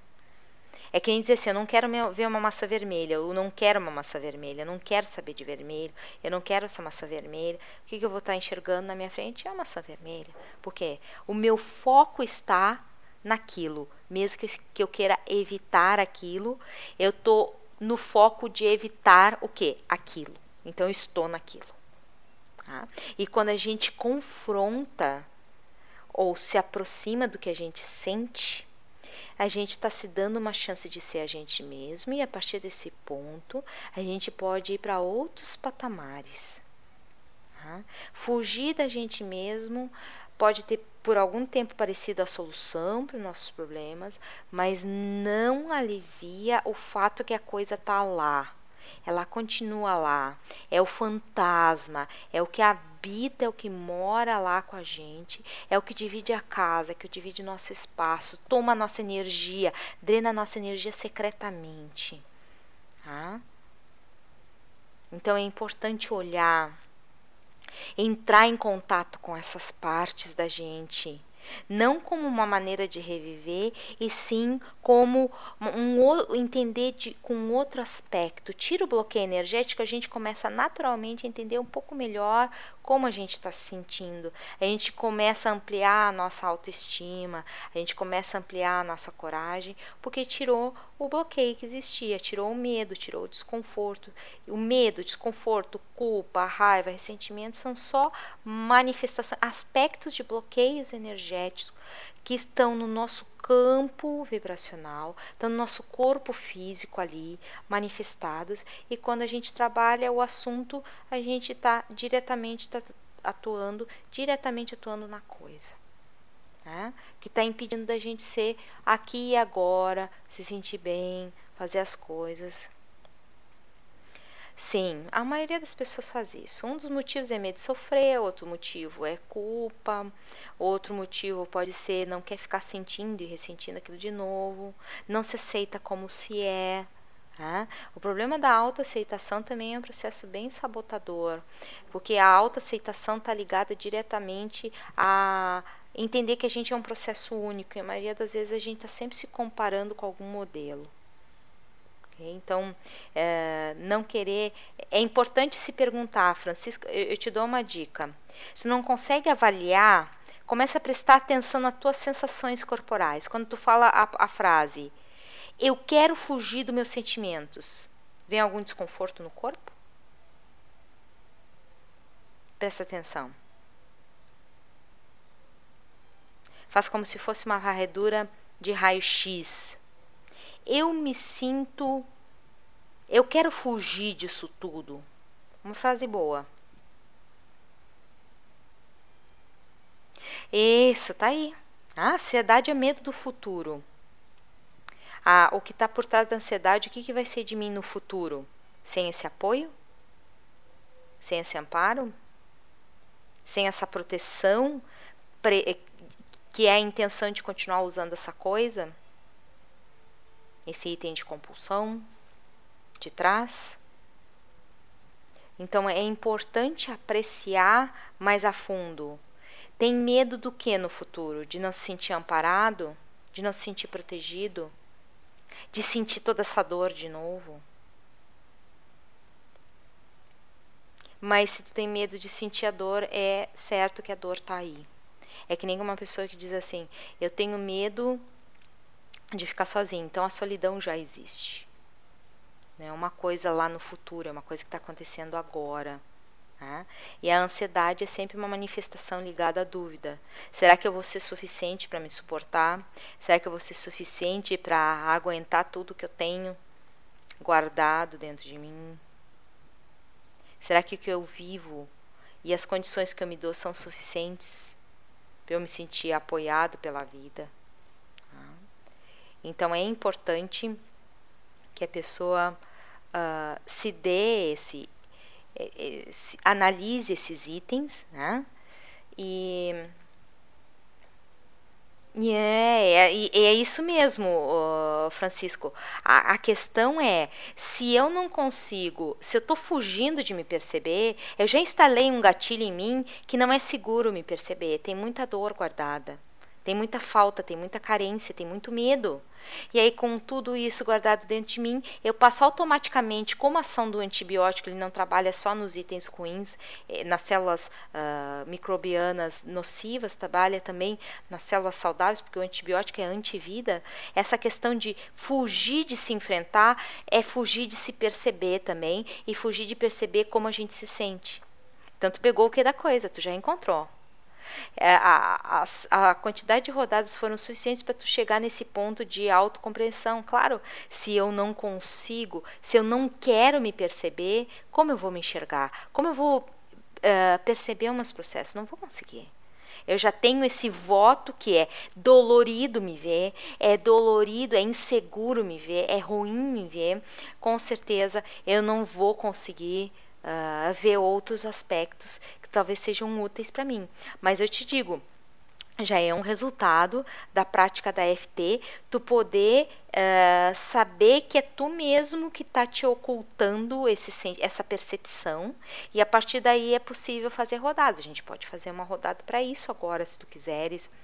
Tá? Uh, porque a gente tem ainda alguns minutos para terminar o nosso curso, tem tempo ainda válido para isso.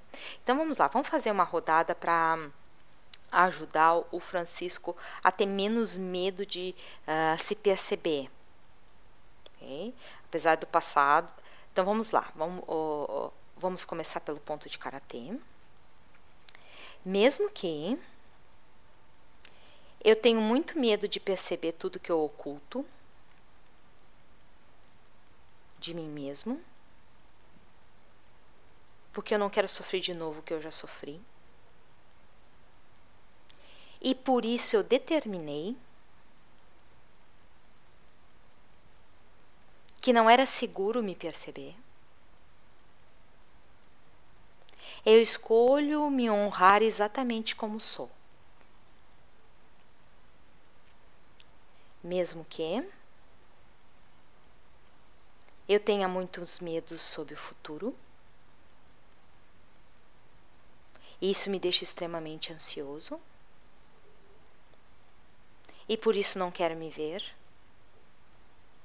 não quero perceber como me sinto.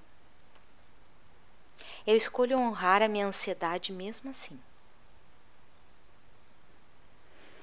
Mesmo que eu não me sinto seguro para me olhar. E me olhar uh, faz com que eu perceba toda a dor guardada. Eu escolho me amar e me aceitar mesmo assim.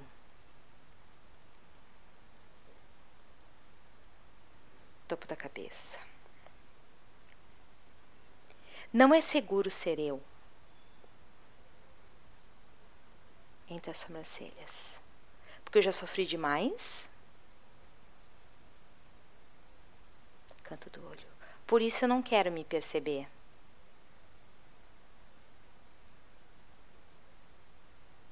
Embaixo do olho. Não é seguro me perceber. Embaixo do nariz. Eu tenho razão em não querer me perceber embaixo da boca. Eu tenho muitas inseguranças. Osso da clavícula, muitos medos. E eu não quero vê-los, porque eu posso sofrer de novo. Embaixo do braço. Todo esse medo me apavora. Topo da cabeça. Eu tenho medo de no futuro sentir tudo isso de novo. entre a sobrancelha. Então eu fiz um voto de não me perceber, só para eu não sofrer de novo. Canto do olho. Porque não é seguro me perceber com tanta dor guardada. Embaixo do olho. Não é seguro rever esses itens. Embaixo do nariz. Não é confortável, nada disso. Embaixo da boca. São muitos assuntos velhos, sofridos. Osso da, da clavícula. E eu sei que não é seguro me sentir assim.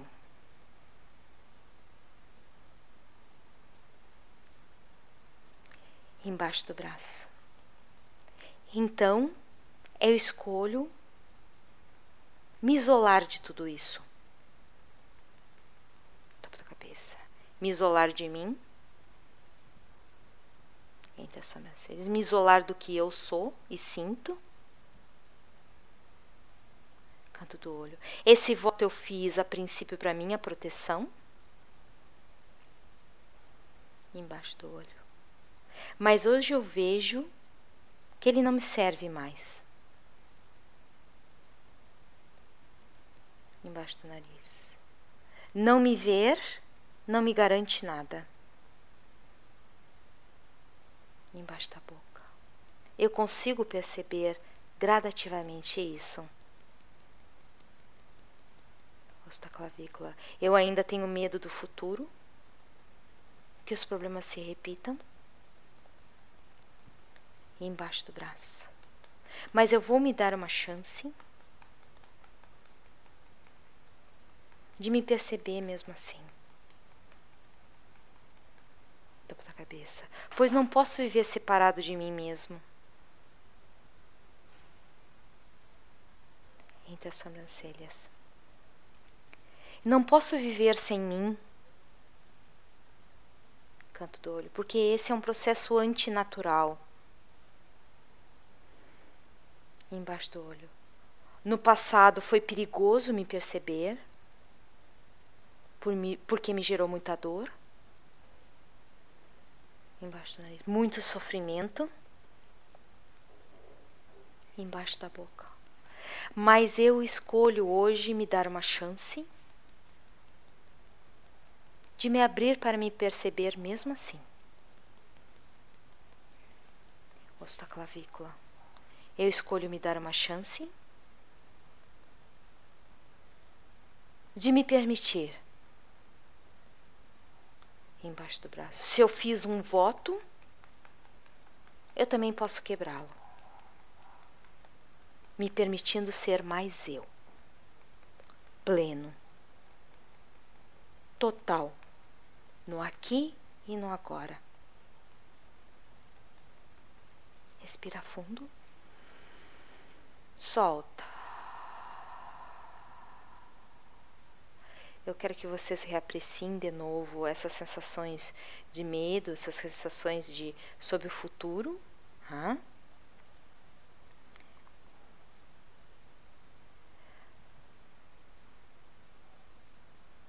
E a Sandra colocou aqui uma frase importante: se sacrificar em prol, e a gente achou em prol de quem, né, Sandra? Sacrificar em prol da mãe, né? Que passou pelo sufoco da separação. Nós já encontramos, e aí é só trabalhar nisso. Né? Nós fizemos até alguma rodada, mas a gente pode fazer um fechamento agora mais interessante. Uh, para te dar essa expectativa que apesar de tudo que tu já sofreu, isso foi só uma etapa e agora tu te abre para novas oportunidades. Uh, aos pouquinhos tu vai te dar essa chance, a gente vai fazer essa rodada agora até. Uh, o Francisco é interessante que faça uma outra observação de si mesmo sobre como está se sentindo se tem desconfortos no corpo, se tem essa ansiedade ainda está muito forte, é interessante que o Francisco observe, tá? se ainda está com muita taquicardia. E, e é importante ver como é que foi essa variação. Então, essa rodada que nós fizemos foi direcionada para os itens que vocês trouxeram, né? Uh, Todo mundo tem algum nível de como o medo de como vai ser o futuro, então esse é interessante, medo que as coisas se repitam no futuro, medo que uh, venha a sofrer no futuro de novo, e aí ficar sem esse apoio se torna impossível. Ah, bacana, Francisco. Então a gente mexeu bem no ponto mesmo, né? Se está bem distante a cena. Ó, tu viu que agora tu consegue perceber, né? A gente foi lá, tirou o bloqueio da percepção e o voto a gente faz normalmente para não sofrer, para não relembrar aquelas coisas. A gente mesmo fecha a nossa própria percepção, tá? Então, nós somos os co-criadores dos nossos processos. Não existem vítimas nos processos. Quando eu passo por situações difíceis, eu procuro me lembrar disso e procuro pesquisar onde está a origem de todo a coisa, quando tudo começou. Para Sandra, foi lá na separação dos pais. O Francisco tem essa questão de uh, pesquisar um pouco mais quando começou, eh, qual, qual, foi o medo que mobilizou é, a ocultar a própria percepção. É interessante encarar um pouco mais isso, botar no papel e nas rodadas passar nos pontos, né? Escrever. Quando aconteceu, quando eu senti medo, eu senti medo quando eu me senti menos quando. Eu me senti sem poder quando. E aí escrever uma história a respeito disso. E nos pontos e lendo essa história. Trechos da história e batendo nos pontos. Dá muito resultado. Eu recomendo para todas as pessoas que eh, fazem atendimento comigo fazer isso. Tá? Fora aplicar essas técnicas específicas para vícios e compulsão, é interessante ir na origem do problema. Quando a pressão começou? Tá? Se não fizer isso, não vai ter o alívio que vocês estão sentindo agora, a ampliação da percepção de si mesmo, o alívio dos desconfortos, um alívio que vai ser gradativo, não existe nenhum milagre mas ele vem a cada rodada. O, a nossa, o nosso único exercício é persistir em nós. As pessoas às vezes me perguntam: ah, tu faz FT todos os dias? Faço. Ai, mas como tu é, é persistente em ti? Né? Por que, que tu faz isso tantas vezes? Eu faço isso porque é por mim. Né? Se eu não fizer, ninguém tem essa obrigação. Okay? Então, agora, uh, vocês se quiserem, pode colocar mais uh, alguma pergunta, alguma dúvida, mas eu quero, antes de colocar para as perguntas finais, eu quero fazer mais uma rodada para a gente sair para cima, por cima da carne seca. Ok? Então, vamos lá, ponto de karatê. Mesmo que eu ainda tenha muitos medos e inseguranças para olhar, por a, porque agora eu estou aberta para me ver cada dia mais. Eu escolho me dar uma chance de sentir paz dentro de mim mesmo assim. Mesmo que a vida pareça ainda não me dar o suporte que eu preciso, eu escolho me apoiar em tudo que eu fizer e me apoiar no meu corpo, que é o meu maior aliado. No dia a dia, nas vivências. Mesmo que eu tenho muito a perceber a meu respeito, e essa percepção de mim mesmo vai ser grande porque eu sou grandioso. Eu escolho me amar e me aceitar mesmo assim, apesar de tudo que eu gostaria de mudar em mim. Topo da cabeça. Eu ainda tenho muitos conflitos dentro de mim, entre as sobrancelhas, muitas pressões internas, canto do olho, muitos medos, e embaixo do olho, muitas angústias e ansiedades, embaixo do nariz. Mas eu me escolho gradativamente me abrir para o melhor em mim, embaixo da boca. Escolho receber o apoio da vida gradativamente. Osso da clavícula. Porque em muitas oportunidades eu já recebi esse apoio de fontes inesperadas.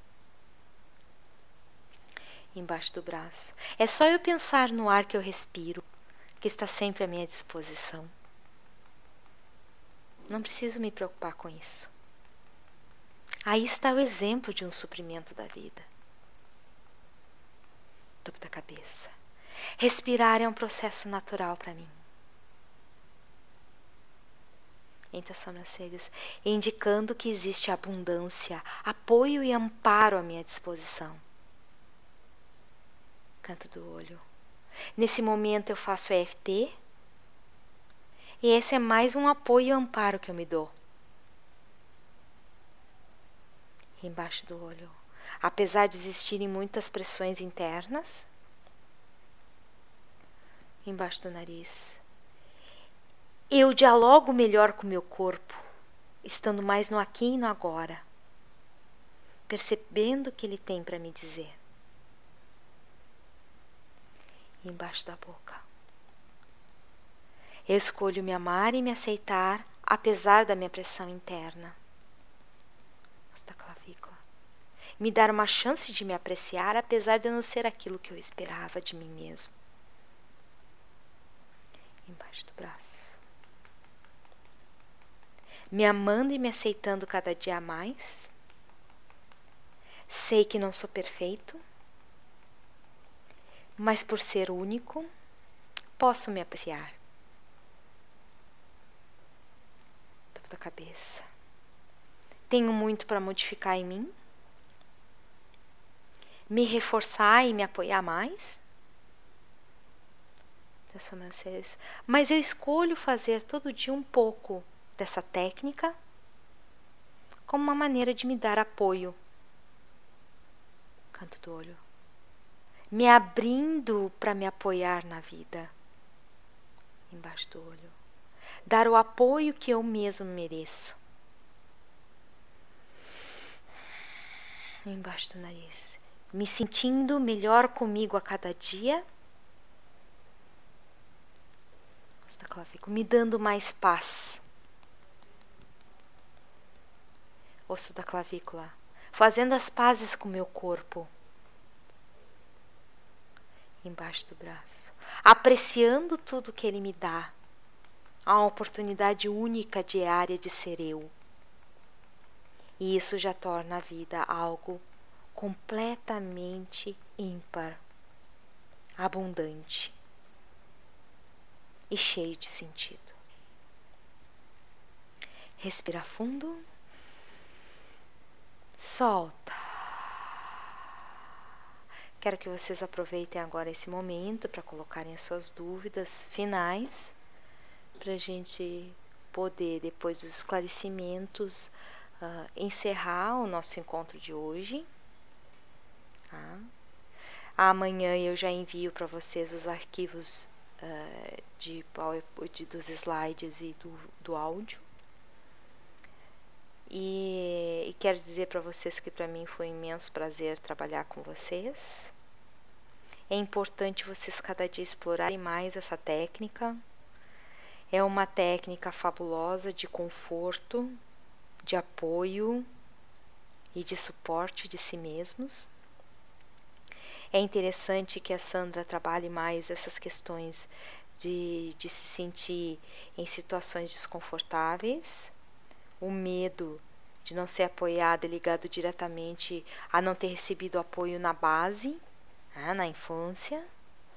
O Francisco já está se abrindo lentamente para se perceber.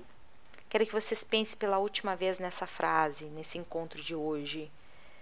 Eu me sinto sem apoio na vida. Quanto é verdadeira essa frase? Ou eu preciso aliviar a tensão. Eu preciso aliviar a ansiedade, eu preciso aliviar a pressão interna. É importante que vocês deem uma nota de 0 a 10 e possam perceber o quanto evoluíram nessa nesse curso, nesse workshop de hoje. Okay? E tenho certeza que na continuidade o alívio vai se ampliando é sempre importante lembrar, gosto muito de uma frase da Margaret Lynch, e eu procuro me lembrar dela quando eu estou passando por alguma, algum bloqueio energético muito grande, né? quando eu estou me defrontando com esse bloqueio energético enorme, imenso, que às vezes para mim parece uh, insuperável, eu procuro me lembrar de uma frase que a Margaret Lynch usa, que é: tudo isso é só uma bola de energia. Continua trabalhando que ela vai desmanchar mais cedo ou mais tarde. Ok, o Francisco quase não consegue perceber. Ok, virou três a nota. E é interessante, Francisco, tu pensar em outros aspectos, por exemplo. O medo é de quê?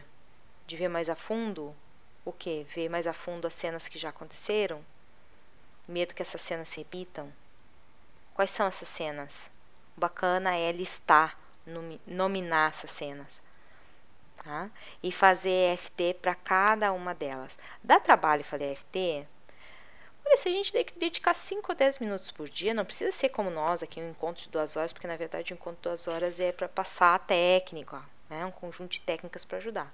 5, 10 minutos por dia já é mais que suficiente para a gente ir uma etapa por vez e se aliviando, se dando mais carinho e atenção ok? Tem pessoas que dizem assim, eu não tenho tempo. Aí, na hora que está no banheiro, na hora que está esperando uma fila de banco, essa é uma técnica que a gente pode aplicar em qualquer lugar. Na hora que está caminhando pela rua, na hora que está esperando no supermercado, ok? Onde está numa fila é um momento ótimo para fazer EFT. As pessoas vão dizer assim, ah, que tá, a pessoa está se tapeando lá, né? Eu tenho uma conhecida minha diz assim, o marido dela comenta, que está te dando uns tapas aí, o que está acontecendo? E ela responde para o marido: Deixa eu me tapear. Tá? Então, o que eu quero dizer com isso é: é importante que a gente ache o tempo para gente. Tem gente que faz FT de manhã, tem gente que faz FT só de noite, tem gente que faz FT quando está esperando lá na hora do intervalo por alguma atividade que vai fazer, mas o importante é fazer um pouquinho cada dia. Dá, uh, se, se, parou na metade de um assunto, vai lá e anota no papel, dá, coloca a nota que encontrou, coloca qual foi a sensação, a cena está mais distante, a cena está mais perto, a cena está uh, mais intensa, menos intensa, apareceu mais um detalhe, anota isso e no dia seguinte segue daquele ponto. Tá? Eu posso dizer para vocês que eu tenho uh, um caderninho que eu só anoto os itens e é interessante que às vezes eu nem estou trabalhando aquele item, quando eu releio porque o bacana é reler e reler em voz alta. Você precisa se ouvir falando a respeito daquela coisa, para se perceber um pouco melhor. E aí o bacana que acontece é que a pessoa vai e, e pode ter eliminação de uma coisa que nem trabalhou. Aquela frase perdeu o sentido. Tem gente que está pegando os, os áudios e está colocando nos seus equipamentos de MP4 e está saindo, uh, fazendo EFT pela rua. É, eu, não, eu não uso no meu o MP4, mas eu saio pela rua fazendo EFT. Tá? Às vezes meus colegas já no corredor já sabem, quando eu estou dando os tapinhas, eu estou trabalhando alguma coisa para mim. Tá? Tô dando lá os, os, pequenos toques nos pontos dos meridianos. Eu estou trabalhando mais um item para mim. Então, às vezes eles mexem comigo. O que, que tu já está te tapeando aí? Eu disse, ah, mais um item que está indo embora. Eliminando mais um item. Tá? Estou me aliviando de mais um desconforto. E desconforto todo mundo tem, a gente tem uma trajetória, todo mundo tem uma jornada, um caminho, e tem coisas que já não servem mais. E aí é isso que a gente faz com a FT, faz essa limpeza, uma técnica que movimenta energia parada, né? mantendo o nosso fluxo natural de saúde e bem-estar. Quero agradecer a, a presença de todos, tá? desejar um lindo Natal muita paz, muita saúde, muita alegria e muita EFT.